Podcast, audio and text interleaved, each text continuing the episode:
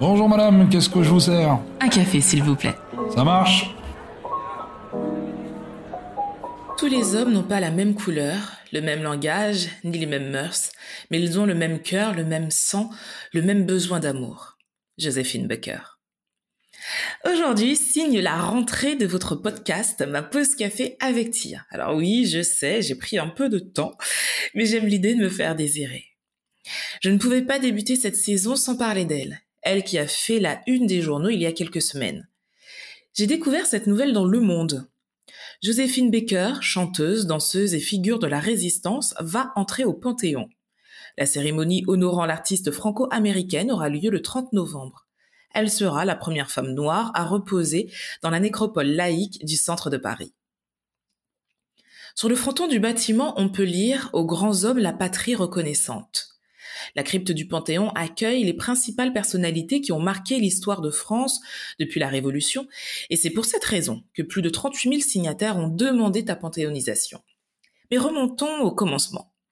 Tu nais Freda Joséphine MacDonald le 3 juin 1906 à Saint-Louis, dans le Missouri raciste de l'époque.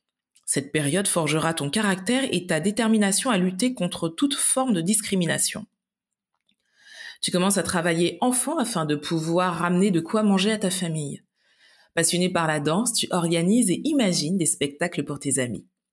Tu deviens habilleuse dans la troupe du Booker Washington Theatre jusqu'au jour où ta chance t'est donnée parce qu'une des danseuses est malade. À 14 ans, tu viens de gagner ton premier cachet au théâtre de Saint-Louis. Jusqu'à 18 ans, tu multiplies les contrats artistiques et voyages entre Chicago et New York.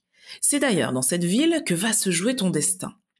Tu es repéré à Broadway et tu embarques à Paris en 1925.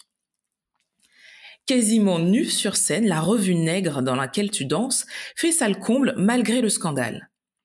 Après le théâtre des Champs-Élysées, tu deviens la tête d'affiche de la revue des Folies Bergères et dans la folie du jour, tu portes des plumes roses et ta célèbre ceinture de banane.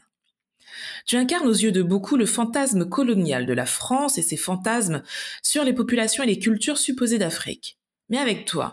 C'est un vent de folie et de liberté à une époque où les femmes s'émancipent, fument, boivent, raccourcissent jupes et cheveux et surtout assument leurs nouveaux droits.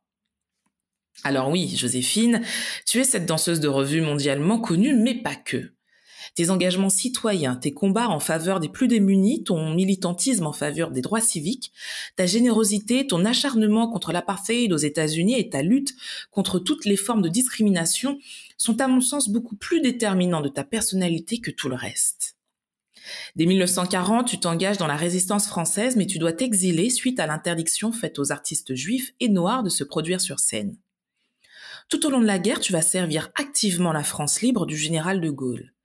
Et devenue espionne française, ta renommée internationale te permettra de circuler librement et ainsi d'aider des réfugiés à quitter le pays. Au cours de soirées officielles, tes partitions de musique permettront la transmission de messages codés. En 1961, tu reçois la médaille de la Légion d'honneur. Tu investis d'une mission et tu crées le village du monde au château des Milandes et écris plusieurs ouvrages sur l'injustice de la discrimination raciale. À partir de 1955, tu adoptes 12 enfants de nationalités et de religions différentes. Malheureusement, ces années de bonheur ne durent pas, et en 1964, tu es au bord de la faillite. À 62 ans, tu t'installes à Roquebrune, sur la côte d'Azur, aidée par la princesse Grace de Monaco, américaine comme toi. Pour rembourser tes dettes, tu remontes sur scène pour tes 50 ans de carrière. Tu redeviens la célèbre Joséphine Baker. Mais le triomphe ne dure pas parce que tu es épuisé et tu meurs le 12 avril 1975 des suites d'une hémorragie cérébrale.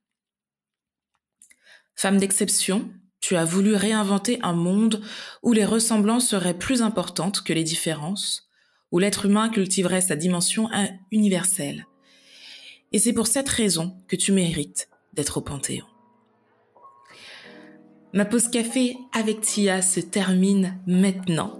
Merci d'avoir pris le temps de m'écouter pour cette nouvelle saison qui débarquera sur toutes vos plateformes de podcast et bien sûr sur YouTube. Alors, merci encore une fois et je vous dis à la semaine prochaine.